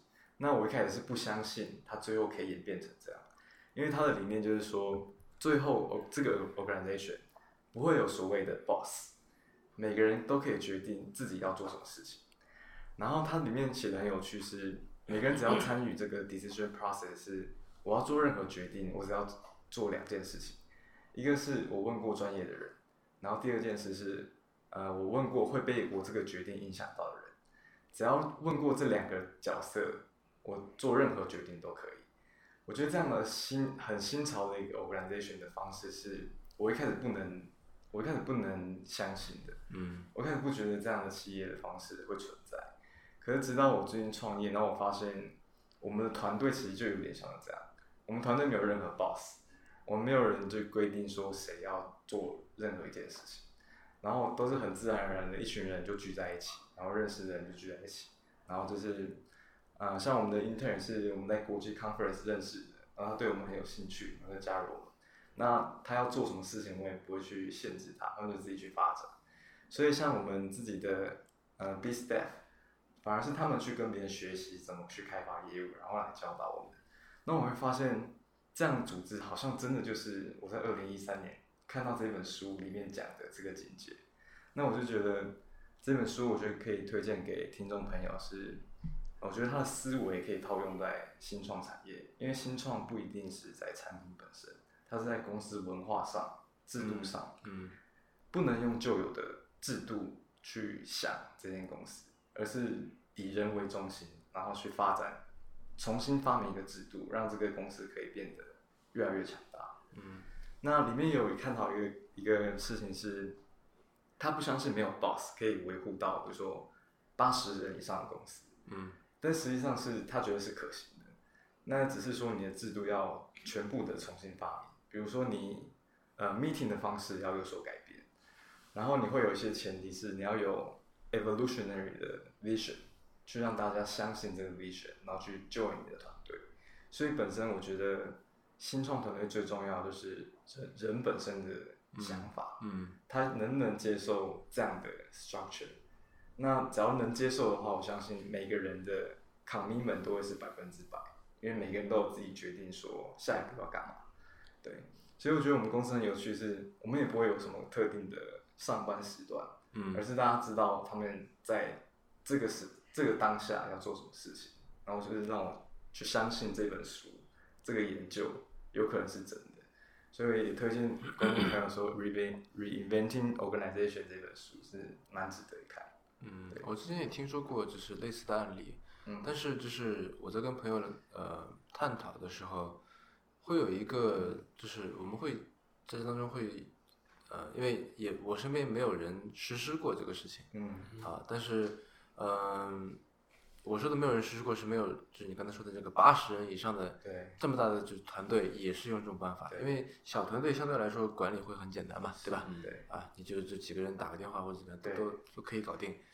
嗯，一个是就是对现有团队的这个管理，因为就是没有管理也是一种管理嘛，对吧？嗯无为而治也是一种治。对嗯，再有就是你怎么样去找新的人，因为你一个小团队，你要再找一个一个人，然后大家就在带他就很简单，嗯对吧？但是如果你是很多人，然后你进来一个人，然后到底谁来负责做这个事，就是对就是，而且另外说八十人怎么样有有一个共同的价值观，嗯对吧？那因为你作为企业，作为一个一个 organization，你当然是要有一个方向的，对吧？对你要有一个 mission 去做，那你怎么样说，在这么一个大方向前提下面，然后呃，大家既是各自为政，然后又比方说又不不做到这个资源的这个浪费，对吧？嗯。不做重复的事情，然后不做矛盾的事情，对吧？然后又要做到说每个人都很怎么说呢，就都很 fully engaged，对吧？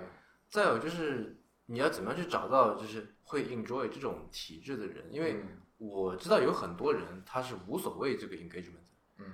他工作的目标就是找一个钱多事少离家近，是对对吧嗯就就你没有上班时间对他来说是件很困扰的事情，对，因为这他没有下班时间了。嗯是吧？他就希望说，我就你说几点钟到，我就几点钟到，对吧？但你说几点钟走呢，我就几点钟走。然后下班之后不要来管我，嗯对吧？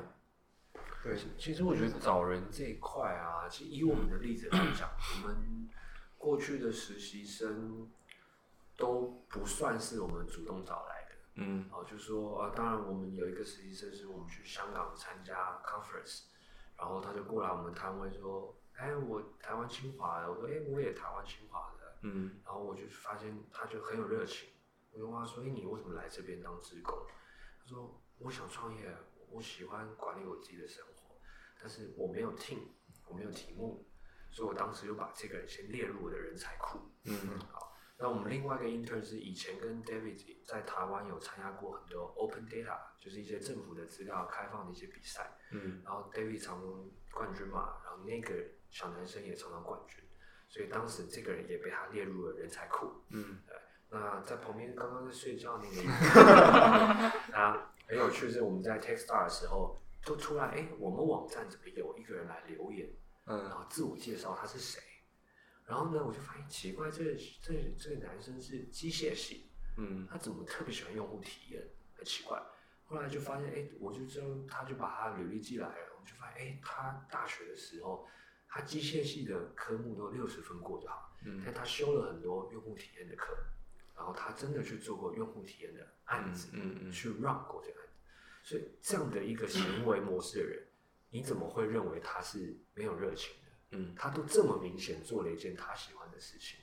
那当时我们也看到，哎，这个人不错啊，大一就去了呃埃及实习，大二去了印度，然后大四的时候认识我们，就每一年他都对自己去国外增眼界啊，还是说学习用户体验，他是非常认真的。嗯所以这样的人对我们这种题目，我们也做用户体验，这样的人能不请他进来吗？那进来之后给少少的钱，他很爱上班啊，六日也上班啊，对啊，只是偶尔要冲浪，你就带他去，什么的。就是说，其实我觉得人这个，以我们来讲，我们绝对不会打开什么招募的网站，呃做这种陌生的招募。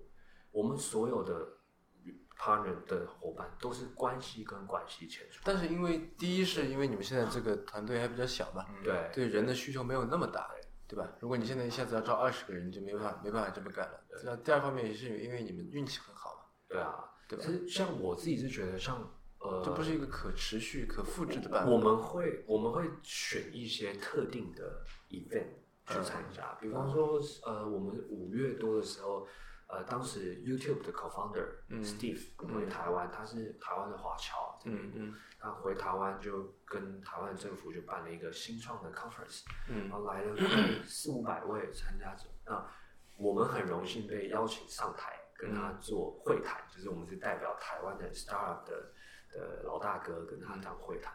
那像这种场合，我们是愿意出席的。嗯。那在这个场合之后呢，我们就收到很多履历，嗯，就说其实我觉得每一个团队，不管是 CEO 还是 founder 还是伙伴，其实我们都是代表公司的，所以我们不是什么活动都去，因为你公司的本业是重要的。嗯。可是当我们有目的性，比方说我们最近在募资阶段，那我们其实已经开始参加一些活动，嗯嗯因为会来参加活动，他一定对这个主题认识，对。我们就开始收一些我们觉得有机会的，嗯嗯。保持关系。那我又是一个特别爱交朋友的，就特别会去注意说这个要注意。嗯我就有一个 Excel 档，这个要打个星号，那个每一个月问候他一次，哦，等我有钱的时候把他叫进来。嗯啊，所以说我们一直都在做这件事情，嗯就是说你本来就要在生活上一直去看，就像我觉得就跟做投资人一样，你一直在认识团队，一直在认识团队，对在认识人，其实跟我们是一样的。嗯我们不是找投资标的，我们是在找未来的伙伴。嗯所以有的是认识了，我们觉得不错，但当了朋友之后，我们发现，哎呀，他有一些性格上跟我们不是很合，嗯那当然就踢掉那个名单。嗯所以这件事情是跟我们本业是不冲突的。嗯对，所以我觉得我们真的运气好，找到对的人。但嗯是我觉得，相对比你今天在一个陌生的网站打开一个网站，然后来一堆履历，我们没有时间去 review 那些。嗯现在每一个人都是个人英雄主义时代，每一个人都说我会好多城市语言，我会好多好多软件都会操作。就来问说你最擅长是哪一个啊？原来只有一个。嗯所以那个筛选的时间太久了，所以我们还是会从这个生态，就是在 startup 的这个 ecosystem 里面去找人是最快的。嗯嗯对，毕竟愿意进来 startup 的 ecosystem 里面的人，他的心态就已经不会是我我在企业的心态。嗯嗯然后甚至你 interview 的时候，你大概就知道了。你发现他开始问你说上下班时间，然后你跟他说嗯没有这件事，看他的反应就知道了。嗯有的就是你就明显感觉得出来。所以所以我坦白说，我们没有什么科学方法啦，还是蛮凭那个直觉跟感大家常。说一句就是慢慢的 hire，但是要 fire 就快快的嗯 fire，这对句话也是蛮符合。我觉得一方面一个问题是，公司成长到八十个人以后，还有没有可能这样子？我觉得是有可能的原因，是因为啊，因为没有老板，不代表没有制度。嗯他是重新发明的这样的一个制度，所以我是希望未来，假如我们公司有一天真的到八十个人，我希望这我先退休，好不好？意思？是吗？八十个人转薪水转很久，对，然后自己转，就是希望是非常透明，然后非常独立，那每个人是非常有 engagement。嗯。那刚刚提到的这本书里面，其实有几个企业案例很值得去参考。嗯。那有一个登山品牌叫嗯 Patagonia，啊，嗯我觉得他说南美这个的那个。对，他说这样这个企业就是在做这样的一件事。啊，他把任何一个制度，比如说我们熟知的，比如说人资的一些制度，或是嗯企业在管理专案的一些制度，重新全部发明，嗯。那这件事才是可行的，不能只改你你不能去只改其中一块，然后不改其他的，所以它是整个全全部 reinventing，所以我觉得这个是一个就是非常有趣的事情可以去参考。嗯嗯。那因为我们公司现在九个人，就我也是蛮期待未来就是人数倍增会发生什么事情，这个我也是蛮蛮乐见的。我自己是就是发生你每个月的成本更高。每个月五号你会更不爽。对，你们公司现在有女生吗？呃，这个很有趣，我们只有一个设计师是女生。那我你们都很宠她因为她是我们年纪最大，是我们的大姐头，啊所以我们大家都是害怕她的。那那我觉得，我觉得我其实很多人会问我们说，哎、你们这一年半看起来哎成长的很快，然后做的很好，原因是什么？其实我觉得是第一个是我们没有那么分心，然后我们不是一直去外面参加活动，或者一直去争取媒体的报道，所以我们专心在产品跟客户上，所以有这样的成绩。那再来就是说，呃，我觉得就是因为我们的性别太单一了，当一群男生聚在一起，就是挺幼稚的，挺幼稚、挺低级的、挺下流的。可是就是因为这样子，好像感情特别好。嗯对，就像我们在德州那四个月，就是七个人住在一个小房子里面，然后然后那些就那些回忆是很难抹灭的，就是有点像结拜了吧，就是那种兄弟情。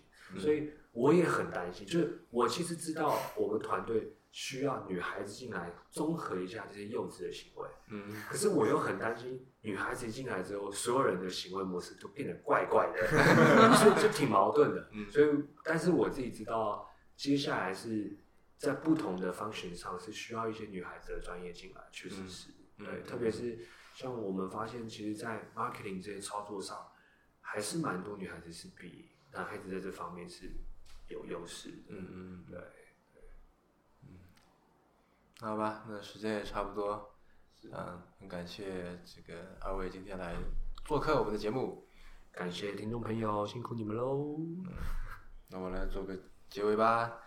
啊、您刚刚收听的是迟早更新的第十九期，这是一档以科技创新、生活方式和未来商业为主要话题的播客节目。嗯，也是我们跟朋友们呃关于热情、趣味和好奇心的音频记录。呃，我们鼓励您给我们任何问题、意见或反馈。我们的新浪微博 ID 是迟早更新 FM，电子邮箱是 embrace at weareones.com，啊，拼法是 e m b r i c e at w e a r e o n e s 点 c o m。啊，没有听清楚的听众可以到 notes 里面去找，其实都在。嗯，迟早更新网站的网址就是邮箱的后缀，您可以在页面右上角找到页面链接，然后您可以在官网上找到我们为每一期节目准备的详细的延伸阅读啊，希望您善加利用，包括啊两位嘉宾提到的一些书，提到一些人，我们回头也会整理在这个 notes 里面。啊，然后您可以在 iOS 内建的播客 App 或者各大播客平台搜索“迟早更新”进行订阅收听。我们希望通过这档播客，能让熟悉的事物变得新鲜，让新鲜的事物变得熟悉。嗯，那就这样吧，我们下期再见。